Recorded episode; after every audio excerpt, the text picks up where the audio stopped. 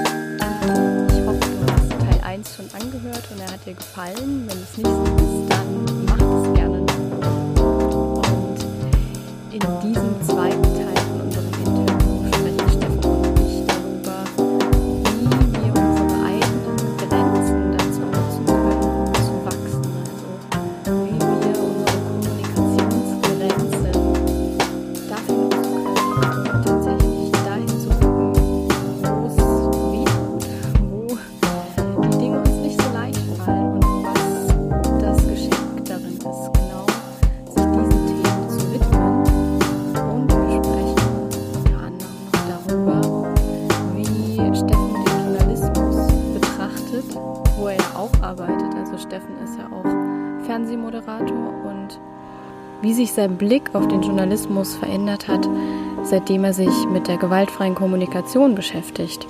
Das ist sehr, sehr spannend. Ähm, da geht es auch wieder um die vier Schritte der gewaltfreien Kommunikation, die da eine entscheidende Rolle spielen. Und wenn du dich jetzt fragst, was die vier Schritte der gewaltfreien Kommunikation sind, dann kannst du dir dazu meine Grundlagenfolgen anhören. Die heißen die, die Basics der gewaltfreien Kommunikation Teil 1 bis 4.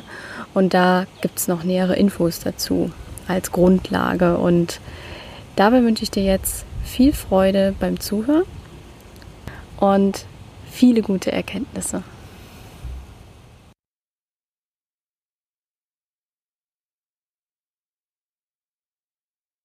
Jetzt sind wir ganz schön weit abgeschweift, aber das macht gar nichts, weil es ist, es ist auch schön, einfach dem Gesprächsfluss zu folgen. Ich habe mir mhm. hier noch eine Frage, als du gesprochen hast, notiert. Und zwar würde mich interessieren, wo du an Grenzen stößt, wenn du die gewaltfreie Kommunikation lernst und, und lebst. Vielleicht als Beispiel, dass du das äh, besser ja, greifen kannst, was ich damit meine äh, als ich angefangen habe, mich mit GFK zu beschäftigen, war immer so meine Idee, okay, das bedeutet ja nett sein und das bedeutet eben gewaltfrei, ne, nett zu anderen sein. Das kann ich ja gut, so. äh, das ist ja was, äh, ja, das sollte easy für mich sein. Und dann habe ich gemerkt, dass gewaltfrei kommunizieren auch ganz viel mit Grenzen setzen zu tun hat und mit anderen die Meinung sagen und sich nicht schlecht dabei fühlen und auch sozusagen zu sich selbst gewaltfrei sein in dem Moment. Und das fand ich sehr, sehr schwierig und das finde ich auch immer noch das Herausforderndste daran. Hast du auch so etwas, wo du am Anfang gedacht hast oder was du am Anfang gar nicht so auf dem Schirm hattest und wo du merkst, es verlangt ja ganz schön was ab? Mhm. Ähm, ja, und zwar ist das der Fall, wenn ich auf Menschen treffe, die mir von schweren Schicksalsschlägen äh, berichten. Mhm. Also ein ganz simples Beispiel, du sitzt mit äh, jemandem zusammen und der erzählt dir, dass er Schwierigkeiten bei der Kindererziehung hat. Kind tanzt ihm auf der Nase herum und ähm, macht, was es will und äh, die Nachbarn haben sich schon beschwert. In der Schule war die Lehrerin schon dreimal zum Elterngespräch da und äh, das Jugendamt hat sogar schon angerufen und, und, und. Und äh, die Mama oder der Papa erzählt dir das und du sitzt da und Also früher hätte ich überlegt, okay, äh, welchen klugen Ratschlag kann ich der Person geben? Also mit früher mal nicht, bevor ich mich mit GFK beschäftigt habe. Im Zuge der GFK habe ich ja gelernt, dass Ratschläge auch Schläge sind und dass man sich zunächst einmal mit Ratschlägen ein ganz kleines bisschen zurückhalten sollte. Und wenn, dann sollte man vorher fragen, ob die andere Person den Ratschlag überhaupt hören möchte, äh, was man dazu zu sagen und darüber zu denken hat. Und äh, mit diesem Wissen im Hinterkopf sitze ich, erlebe ich, wie ich heute da sitze also auf meiner linken Schulter sitzt der GfK-Sachkundige, der sagt, also Ratschläge sind nicht mein Freund. Und auf der anderen Seite sagt der, der gerne Hilfegebende möchte und sagt, aber ich möchte gerne unterstützen, möchte helfen, möchte dafür da sein. Und äh, da erlebe ich mich als Zuhörender häufig in so einer hilflosen Situation, dass ich tatsächlich nicht weiß, was ich mit dem, was mir gerade erzählt wird, anfangen soll. Natürlich, auf rein intellektueller Ebene ist mir klar, Empathie äußert sich darin, dass ich versuche, die hungernden Bedürfnisse zu erkunden meines Gegenübers und zu erfragen, wie er sich gerade fühlt. Das ist aber für mich in so einem Augenblick, wenn sich jemand so extrem öffnet und seine ganze Hilflosigkeit zeigt, dabei vielleicht sogar weint, ist das immer noch ein Punkt, wo ich Berührungsängste habe. Also Angst, mit dem anderen in Berührung zu kommen. Und das äh, drückt sich darin aus, dass ich dann Hemmungen habe zu fragen, bist du jetzt traurig, weil du dir wünschst von mir oder weil du vielleicht Hilfe brauchst und auch nicht weißt, wo du die gerade herkriegen sollst. Also jetzt im Augenblick habe ich den Satz rausgekriegt, ne? Da fällt mir das auch relativ leicht. Aber im echten Gespräch ist das nicht so leicht, weil ich häufig dann so, so, so eine Angst davor habe, was denken die jetzt über mich, wenn ich so eine komische, so eine Anführungsstriche komische Frage stelle. Also da fällt mir immer noch auf, dass ich ein bisschen eher Vertrauen haben sollte, dass Menschen sich in erster Linie dann gesehen und erlebt fühlen, wenn man das fragt und auf den Prozess vertrauen, dass es schon gut gehen wird am Ende. Hm. Da habe ich noch Hemmungen. Und das ist für mich eine Grenze, die ich mich noch nicht getraut habe zu überschreiten, um deine Frage zu beantworten. Hm, danke. Nun hast du vorhin gesagt, dass du dich so in deinem weiteren, ja, in deiner weiteren Trainerkarriere, sage ich jetzt mal, mm, so auf die, ja, auf Pflegepersonal und auf Patienten berufen wirst. Mhm. Nun denke ich mir, dass da ja sehr, sehr viele Schicksalsschläge vorkommen. Ist das vielleicht auch so eine Art Herausforderung für dich? Äh, also hast du das bewusst gewählt, so in dem Zusammenhang? So nach dem Motto, stelle, stelle dich deinen Ängsten? Ja, ja, weil ich finde, es hat ziemlich viel miteinander zu tun. Das ist mir noch gar nicht so bewusst geworden, als durch deine Frage jetzt. Das kann natürlich sein, dass ich da äh, von meinem inneren Eisberg irgendwo hingezogen worden bin, wovon ich noch gar nicht wusste, dass ich dahin will. Ja. Tatsächlich ist es so, dass ich eigentlich Krankenhäuser nicht mag, die Begegnung mit Krankenhäusern immer vermieden habe, wo es nur irgendwie ging und jetzt plötzlich als Ausbildender, als Weiterbilder, als Mensch, der in Weiterbildung arbeitet, mhm. zieht es mich in Krankenhäuser und Pflegeeinrichtungen. Das ist, äh, jetzt wo du es ansprichst, schon ein bisschen merkwürdig. ein bisschen, äh, ich habe ein bisschen weniger Angst vor dem Umstand als solchen, dass ich mich dort engagieren will, dadurch, dass ich ja nicht direkt in Kontakt mit Konfliktsituationen komme, sondern erst, in erster Linie mit äh, Pflegenden und mit äh, medizinischem Personal, die sich damit später beschäftigen werden. Also ich will jetzt nicht direkt in Kontakt mit Patienten gehen als Ausbilder, sondern zunächst einmal mit Pflegerinnen und Pflegern und äh, Schwestern, Ärzten, Ärztinnen und die ausbilden. Und natürlich ist es dann so, dass man Fälle erzählt bekommt, aber das ist ja immer noch eine andere Ebene erzählt bekommen als selbst erleben. Und ich glaube, ähm, vielleicht habe ich diesen Weg gewählt, um mich langsam dem Thema nähern zu können. Über das, mhm. über die Ebene, jemand erzählt mir von etwas und ich kann erstmal meinen Senf dazugeben und dann irgendwann vielleicht, wenn ich selber in die Lage komme, besser reagieren, dienlicher reagieren. Mhm. Ja, ich, ich finde das auch gar nicht so merkwürdig, dass du da direkt dahin gegangen bist. Ich habe ja eben auch erwähnt, dass es mir vor allem schwerfällt, dieses Grenzen zu setzen und, und aufzuzeigen. Und das ist ja auch eigentlich das Thema, was ich für den Podcast gewählt habe. Also ich habe das, ja, hab das jetzt umbenannt in aufrichtig und entspannt kommunizieren. Und aufrichtig ist ja eben das ohne Maske dann tatsächlich auszusprechen. Und ich finde, mhm. da kann ja auch ein, ein großer Vorteil drin liegen, wenn einem das selbst, wenn man selbst auf diesem Weg ist und merkt, dass das immer, immer besser wird, wenn man sich dann auch da reinversetzen kann, wenn anderen das so schwer fällt. Mhm. Ja.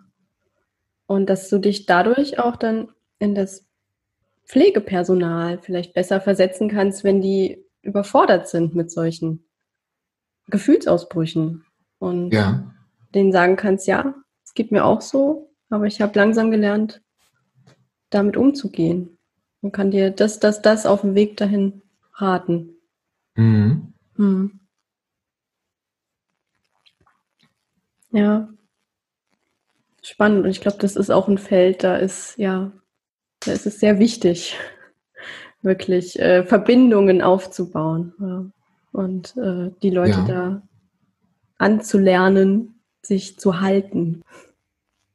Es ist wirklich faszinierend, was im Gespräch, in, in so einem tiefen Gespräch, wie wir es gerade führen, passieren kann, wenn man in Resonanz kommt, was hm. ähm, Du sagst etwas, was bei mir etwas in Bewegung bringt, was bei mir zu einer Erkenntnis führt, wieder über mich selbst, äh, weil du mir spiegelst, mir reflektierst, mir zeigst, was bei mir unter Umständen gerade war, sein wird, sein kann. Das ist faszinierend. Das macht mir wiederum hm. Mut, andersrum Menschen in künftigen Gesprächen einfach zu spiegeln und zu zeigen, was das mit mir macht, was sie mir gerade erzählt haben. Tatsächlich habe ich nämlich auch hm. einem äh, Kollegen mal von dieser Hilflosigkeit erzählt, die ich manchmal habe, wenn mir Menschen von Schicksalsschlägen erzählen. Und auch der hat mir, er hat erstmal gefragt, ob er mir dahingehend einen Ratschlag geben darf. Und ich habe dann gesagt, ja, sehr gerne. Und er hat dann gesagt, ähm, dass ein erster Schritt vielleicht zunächst ist, äh, die eigene Hilflosigkeit, also die Hilflosigkeit des anderen erstmal zu wiederholen, weil man die gehört hat. Und gleichzeitig dann auch vielleicht zu sagen, du, das geht mir ähnlich, ist, ich merke auch, dass ich da im Augenblick hilflos bin und ähm, nicht unbedingt weiß, was ich dazu sagen soll. Aber mir würde es helfen, wenn du mir einen Augenblick Zeit gibst, erstmal um zu gucken, was das mit mir macht. Ich habe das bisher im persönlichen Gespräch mit Menschen, die mir von ihren Schicksalsschlägen erzählt haben, noch nicht angewendet, weil ich dann Schiss hatte, dass ich plötzlich ganz bei mir bin und nicht mehr bei denen. Und äh, Gleichzeitig ist es aber, glaube ich, wichtig, Menschen überhaupt das mal zu zeigen. Ich habe dir zugehört, das hat was mit mir gemacht. Und jetzt mhm. lass uns beiden vielleicht mal einen Schritt weitergehen. Das ist vielleicht gar nicht so dumm und verkehrt. Wieder was dazugelernt. Ja, ich glaube aber auch, also ich glaube, die meisten würden, wenn, wenn sie von so einem Schicksalsschlag erzählt bekommen würden, würden zwar oberflächlich betrachtet bei dem anderen bleiben und sagen, sowas wie ist doch gar nicht so schlimm und du könntest doch dies, das machen, also äh, Ratschläge zu geben sozusagen. Das gibt ja vor, beim anderen zu sein. Mhm. ist ja aber auf einer tieferen Ebene dazu da, damit man sich selbst besser fühlt, würde ich sagen. Ja, also, dass mhm. man denkt, man muss jetzt unbedingt was tun, um dem anderen zu helfen, damit das gerade nicht mehr so schlimm ist. Aber wenn du erstmal kurz für dich selbst, wenn du ehrlich sagst und aufrichtig ist es ja auch wieder, sagst, du bist überfordert. Mhm. Also das ja, ich glaube, das würde mich, würde, würde mir viel, viel besser tun. Mhm. Auch wenn du da natürlich dann kurz in dich reinhörst, aber ich würde dann denken, okay, der nimmt sich ernsthaft Zeit für mich in dem Moment. Ja, ja. Und ist da ehrlich ja. dran, ehrlicher dran interessiert, aufrichtiger dran interessiert, wie es gerade weitergeht. Als wenn er das so kurz abbügelt und sagt, naja, es wird schon wieder. So ja, ja, ja. Ja. Stimmt. Ich habe noch eine andere Frage, auch äh, in Bezug auf ja, verschiedene Themenfelder miteinander zu verbinden, sozusagen. Denn du bist ja auch noch Journalist. Du arbeitest ja, ja fürs Fernsehen. Und du moderierst äh, eine Nachrichtensendung im Mitteldeutschen Rundfunk.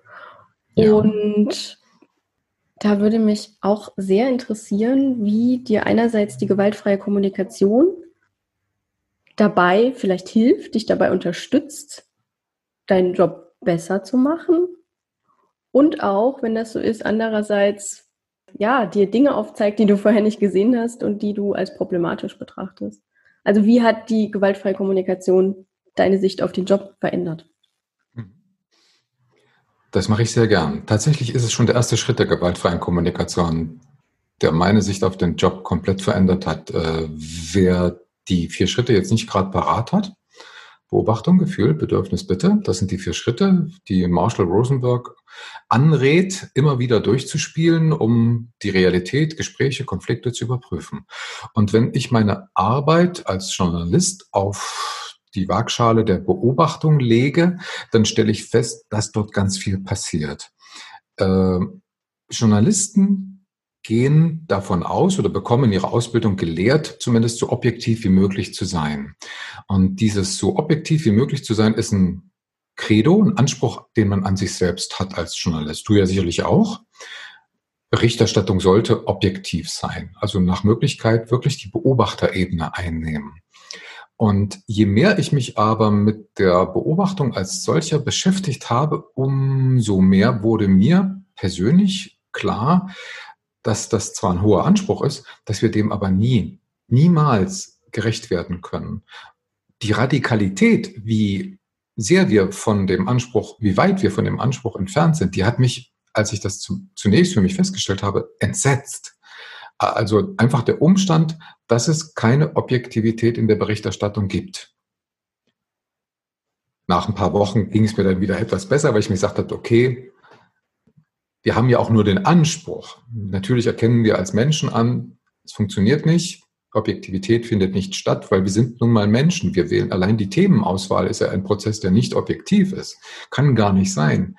Ähm, bei Fernsehberichterstattung ist die Frage, wo ich die Kamera aufbaue, wohin die Kamera schaut und was die Kamera aufnimmt, auch bereits eine Frage, also etwas, was dem Gedanken an Objektivität widerspricht, auch wenn das eine Kamera ist, die tatsächlich etwas aufnimmt und damit sozusagen noch nicht eingefärbt ist durch Gedanken oder Gefühle. Aber die Frage, welchen Bildausschnitt der Kamera man filmt, ist ja bereits etwas, was dem Gedanken der Objektivität widerspricht. Auch ein zeitlicher Ablauf ähm, Kameramann macht eben die Kamera nicht am Anfang einer Demonstration an, nimmt alles auf und am Ende macht er sie wieder aus, sondern der entscheidet sich ganz bewusst, bestimmte Szenen aufzunehmen und, und bestimmte Szenen wegzulassen. Das heißt, hier findet also eine Gestaltung statt durch den Journalisten. Und äh, dabei ist mir bewusst geworden, dass wir das Material, was wir an unsere Zuschauer, an unsere Fernsehzuschauer weiterleiten in den Fernsehnachrichten, dass dieses Material unglaublich eingefärbt ist. Viel, viel, viel stärker, als uns als Journalist häufig bewusst ist. Und diese Erkenntnis hat mich erschrecken lassen und hat mich ein Stück weit auch meine Arbeit als Journalist kritischer betrachten lassen. Überhaupt generell Fernsehnachrichten mit einem sehr, sehr, sehr kritischen Blick betrachten lassen. Womit ich die Arbeit von Journalisten nicht in Frage stellen will. Also mir ist ganz wichtig zu sagen, so etwas wie Journalismus ist ganz wichtig, um überhaupt informiert zu sein über Sachverhalte. Aber sowohl die Macher, also wir Journalisten, du, ich, als auch die Konsumenten müssen sich in jedem Augenblick darüber im Klaren sein, wie stark gefärbt die Inhalte sind, die wir da aufnehmen und dann weiterleiten. Allein dadurch, dass wir eine Auswahl treffen. Durch den simplen Prozess, dass wir eine Auswahl treffen. Da rede ich noch gar nicht von der Färbung, die da beim Texten dazu kommt, wo wir also unsere Sozialisierung in Inhalte mit reinbringen, wenn wir einen Text über etwas schreiben, sondern einfach nur bei der Auswahl des Themas und wie wir an das Thema herangehen. Der zweite Punkt ist die Gefühlsebene. Das hat ja in Fernsehnachrichten nie eine, eine Frage gespielt. Ne? Und durch die Begegnung mit der GfK habe ich mich jetzt äh, ein bisschen darauf konzentriert, zu gucken, wenn, wenn von Gefühlen die Rede ist, in, in, entweder in gesprochener Sprache oder in Zitaten oder auch in dem, was ich versuche auszudrücken in meiner Moderation abends, ob das dann wirklich, ob wir reden, wirklich von Gefühlen reden oder ob wir über Scheingefühle sprechen. Also ich fühle mich, wenn mir ein Gewerkschafter zum Beispiel in die Kamera sagt, da fühle ich mich komplett veräppelt oder so, da denke ich dann so im Hinterkopf, das ist ja gar kein Gefühl. Aber was fühlt er denn in Wirklichkeit? Was geht denn in ihm vor? Mhm. Ähm, also diese Ebene ist mir, spielt plötzlich eine extreme Rolle und das zieht sich dann durch bis über Bedürfnisse selbstverständlich. dass die in Nachrichten, in unserer gesprochenen, in der Alltagssprache permanent durcheinander gehauen werden, mit Strategien verwechselt werden. Und mir fällt auf, dass häufig Konflikte sich daran entzünden, indem beide Seiten sich auf eine Lieblingsstrategie einschießen, auf diese, diese einfach nicht locker lassen wollen. Wo man dann so sagt, okay, wenn denen mal klar, jemand klar machen würde, dass sie vielleicht über das gleiche Bedürfnis reden, dass der Konflikt schnell gelöst werden kann. Also häufig passiert das so, ähm, wir sind irgendwo in einem Asylbewerberheim oder in einem Flüchtlingsheim und stellen fest, dass die Anwohner vor Ort Angst haben vor den Flüchtlingen und die Flüchtlinge Angst haben vor Übergriffen durch die Anwohner. Beide haben Angst, beide haben ein starkes Bedürfnis nach Sicherheit. Und wenn man die an einen Tisch bringen könnte und sehr, mit sehr viel Ruhe darüber sprechen könnte, dass beide letzten, letzten Endes von dem gleichen Bedürfnis angetrieben werden, dass ein, das Finden einer Lösung vielleicht unter Umständen leichter gehen könnte. Schon allein dadurch, dass man sich kennenlernt vielleicht und sagt, Mensch, wir, wir sind beide Menschen, wir wollen beide nachts in Ruhe schlafen können und wir möchten, dass es unseren Kindern gut geht und dass die in der Schule was lernen und dass wir vielleicht abends beim Sonnenuntergang auf der Bank sitzen und uns an den Händen halten und den Augenblick genießen. Das ist doch so menschlich und äh, das wollen wir eigentlich alle haben. Warum können wir nicht uns gegenseitig helfen, dass uns das gelingt? Äh, das, das braucht ja manchmal nicht viel. Und das ist, das, da sehe ich eben große Schnittmenge zwischen GfK in ihrer Theorie und Journalismus in der Praxis. Und letzter Punkt, die Bitten. Mir ist gnadenlos bewusst geworden, dass das, was so geäußert wird von Politikern oder Interessens- und Verbandsvertretern, Unternehmensvertretern, das sind nie Bitten. Das sind immer Forderungen. Und da möchte ich einfach mal äh, so, so Stimmchen sein und den Leuten in den Kopf sprechen können, das ist keine Bitte, die du gerade geäußert hast. Du forderst. Fällt es dir nicht auf? Du unterfütterst es unbewusst mit Sanktionen. Fällt es dir nicht auf? Ich stelle mir gerade so vor, wie du so als kleines Teufelchen auf der Schulter. Ja, genau. Mit, der, ja. mit dem Dreizack und dann so piekst, ja. genau. Mhm. Also das beeinflusst, das färbt mein, meine Arbeit sehr. Ja. Mhm. Danke, dass du das geteilt hast, weil das auch nochmal so schön verdeutlicht, dass es so einen hohen Praxiswert auch hat. Also alle vier Schritte hast du jetzt total schön äh, nochmal plastisch dargestellt und was das auch sozusagen in Anführungsstrichen im echten Leben für eine Relevanz tatsächlich hat. Und dass da auch noch ein weiter Weg zu tun ist, so im öffentlichen Bewusstsein, dass, ja, dass da überhaupt äh, das Bewusstsein da ist, okay, das ist keine Bitte, das ist eine Forderung zum Beispiel. Oder die Bedürfnisse sind eigentlich gleich. Was machen wir eigentlich die ganze Zeit? Ja, ja. ja. Schön.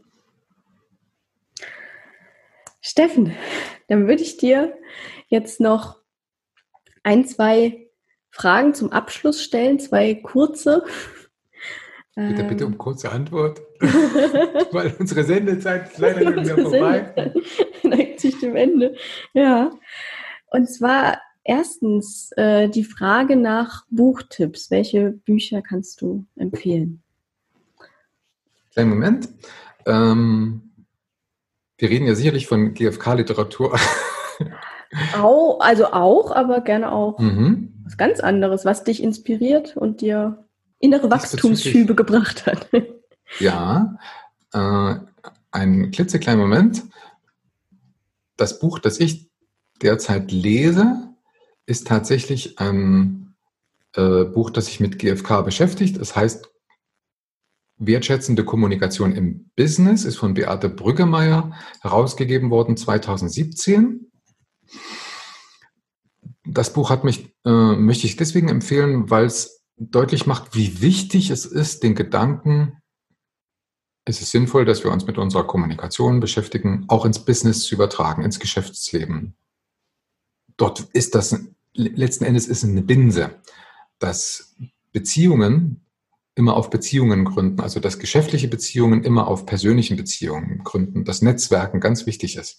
Das, da erzählt man den Leuten nichts Neues. Aber dass man plötzlich so ein Instrument wie die GfK da genauso wohltuend reinbringen kann und dass das Effizienz verbessern hilft, beschleunigend wirkt und äh, entkrampfend und lösend wirken kann, ähm, das ist ganz, ganz wichtig. Ähm, auch Menschen, die sich bisher immer für knallharte Business-Typen gehalten haben, ist es wichtig, äh, das ans Herz zu legen, dass GFK eben nicht Wattebällchen ist, wie du vorhin schon gesagt hast, sondern dass es genauso knallhart bedeuten kann, darüber Auskunft zu geben, was bestimmte Sachen gerade mit einem machen. Also es, das hilft Arbeitgebern und Arbeitnehmern. Das kann im Austausch von Gewerkschaften und Arbeitgebern helfen und so weiter.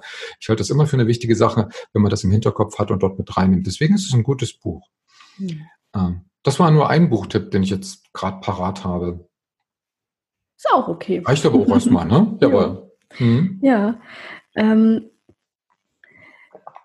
dann würde ich noch zum Abschluss, um auch etwas mitzugeben sozusagen, äh, dich fragen nach einem Tipp, der sofort umsetzbar ist und der, den du sozusagen empfehlen könntest. Also wenn jetzt jemand ganz frisch anfängt, sich mit seiner Sprache, mit seiner Kommunikation auseinanderzusetzen und ähm, so viele Bücher und so viel Infos vor sich hat und gar nicht weiß, wo er jetzt anfangen soll, was wäre so ja. das Erste, was sinnvoll ist zu Beginn? Ähm, hm, das Lernen, sich selbst zu reflektieren, achtsam mit sich selbst zu sein. Und das geht tatsächlich ganz praktisch, indem man sein Handy nimmt. Die meisten Handys haben Weckerfunktion. Hm. da kann man beliebig viele Wecker einstellen. Und den kann man ja auch Namen, Überschriften und verschiedene Klingeltöne zuweisen. Hm. Ich habe das gemacht. Ich habe tatsächlich in meinem Handy sechs Wecker über den Tag verteilt. Drei vormittags, drei nachmittags. Die haben einen ganz bestimmten Klingelton, der eher angenehm ist. Die haben eine bestimmte Überschrift mit ein paar Emojis.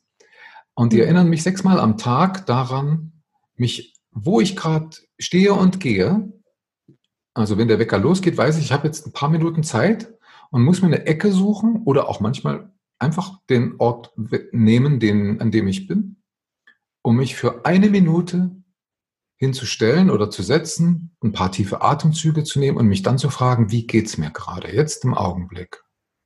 Also eine ganz simple Reflexion. Wie geht's mir jetzt in diesem Augenblick gerade? Das hat mich vorhin an der Kasse im Supermarkt, hat mich der Wecker ereilt und da habe ich gedacht, okay, ich bin gerade im Bezahlprozess, den bringe ich jetzt schon noch zu Ende. Habe dann meine sieben Sachen eingepackt, bin vor die Tür gegangen und habe da eine Bank gefunden, dankenswerterweise. Also ich mache das durchaus lieber im Sitzen, weil ich ja noch ein Stückchen weiter bei mir selbst bin. Habe mich dann aber hingesetzt. Ähm, ich habe das mit offenen Augen gemacht, ähm, weil mein Sicherheitsbedürfnis mir auch gesagt hat, mach das hier lieber mit offenen Augen. Mhm. Und habe einfach einen Punkt in, im Universum anfixiert und habe dann angefangen, tief zu atmen. Das ist wichtig vielleicht, dass man dabei ein paar tiefe Atemzüge nimmt und dann mal rein in mich reingehorcht, wie es mir geht. Und äh, wenn man das ein paar Mal macht, trainiert man den Körper darauf, sich regelmäßig zu fragen, wie es mir geht. Und das hilft einem dabei, sehr viel besseren Kontakt zu tiefen inneren Gefühlen wahrzunehmen, was für uns Männer unglaublich wichtig ist, glaube ich. Hm. Ja, und das ist ein praktisch umsetzbarer Tipp, von dem ich glaube, das kann man üben. Danke, Steffen. Ich musste gerade an Pavlov denken. Kennst du das, den, den Hund mit der Klingel? Ja, so ist ja, es ja auch, ja. wenn du da spezielle Klingeltöne hast und den dann hörst. Letzten dann, Endes ist es eine Konditionierung, die da stattfindet. Ja, Völlig richtig, ja, ja, absolut. Schöner mhm. Tipp. Danke dafür. Und die letzte Frage ist, wie erreicht man dich? Oder wenn man mehr von dir erfahren möchte, wenn man denkt, ich will jetzt ein Seminar bei diesem Mann buchen, wo geht es am besten? Wo kann man dich am besten finden? Ich habe ja Gott sei Dank einen, einen Nachnamen, der jetzt anders als Müller, Meyer, Schulze, Schmidt ein bisschen selten ist. Deswegen braucht man den einfach nur im Browserfenster eingeben. Hm. Am besten noch mit einem www-Punkt davor und einem de dahinter, also www.quasebad.de. Dann landet man auf unserer Internetseite. Ich sage ganz bewusst und unsere, weil quasebad.de besteht eben nicht nur aus mir, sondern aus meiner wunderbaren Kollegin Antje Reichert, mit der zusammen ich Seminare und Workshops gebe. Und äh, dort findet man uns und kann sich schlau lesen, schlau gucken, hat hoffentlich ein bisschen Spaß beim Erkunden der Internetseite. Wir haben die letzten Wochen genutzt, um ein paar kleine Gimmicks einzubauen, die das Betrachten hoffentlich unterhaltsam, erfrischend und lehrreich gestalten. Und da kann man uns natürlich auch buchen, wenn man das möchte. Okay, danke. Das verlinke ich noch in den Show Notes genauso wie das Buch, was du empfohlen hast. Und ja, mhm. jetzt danke ich dir ganz herzlich für das schöne Gespräch, was uns auf Wege gebracht hat, von denen ich vorher nicht gedacht habe, dass wir sie betreten werden. Ich hatte mir ja so einen Leitfaden hier gebaut und ich finde es richtig schön, dass wir da uns so haben treiben lassen und so ich viele Themen angesprochen die, haben. Wie, wie entspannt wir unsere persönliche Zeitlimit-Grenze gerissen haben. Ja, was haben wir gesagt? Dreiviertel um Stunde? Dreiviertel Stunde haben, dürften wir jetzt letzt locker gerissen haben. ähm, ich muss ganz ehrlich sagen, das liegt ein bisschen daran, wenn ich mit Mareike lange zusammen, ach ja, das ist noch ein Podcast, äh, aufnehme, ja. der sehr viel weniger Folgen hat als deine Podcasts, ähm, der von Herz zu Herz Podcast, dann haben wir auch in der Regel keine Zeitlimits, sondern wir hören dann auf, wenn wir leer gequatscht sind und das ist dann häufig erst nach anderthalb Stunden der Fall. Mhm. Deswegen hatte ich das jetzt nicht ganz so fest. Aber es war, war schön, hat mir großen Spaß gemacht. Vielen Dank, Steffen. Bis bald. Bis bald. So, das war Teil 2 meines Interviews mit Steffen Quasebart. Und ich hoffe sehr, es hat dir genauso viel Freude bereitet und genauso viele Erkenntnisse nochmal beschert wie mir. Und wenn das so ist, dann freue ich mich, wenn du den Podcast abonnierst, wenn du eine Bewertung bei iTunes schreibst, wenn du dich bei mir meldest, wenn du Fragen hast oder Themenvorschläge. Dann kannst du mir gerne schreiben unter Facebook at Sauerstoffe oder eine Mail alina at sauerstoffe.com. Genau. Und ja, da freue ich mich sehr von dir zu hören, mich mit dir auszutauschen und wünsche dir jetzt noch wunderbare zwei Wochen und hoffe, dass du auch beim nächsten Mal wieder zuhörst. Bis dahin, ciao, ciao.